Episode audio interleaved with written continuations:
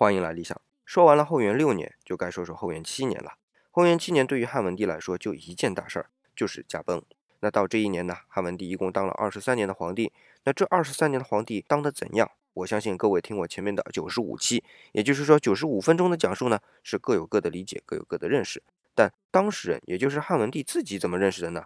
在《汉书文帝纪》里有一份遗诏，也算是给自己一个总结吧。虽然说内容不多啊，但是能看得出汉文帝自我认识，总结起来就是德薄、愚钝、如履薄冰。出发点呢，就是要对得起刘邦创下的功业。也正是因为这样啊，汉文帝对于身后事做了些安排，比如说不要厚葬，这点我不止一次提到过啊。另外呢，还有把夫人以下的女性侍从啊都放回家，人数应该不会多啊，因为在后元六年蝗灾的时候啊，已经安排过一批了。哎，我忘记提了。那最后是说别另造陵寝了，就入葬霸陵吧。这也看得出来啊，在汉文帝生前，霸陵修的也是很简陋的。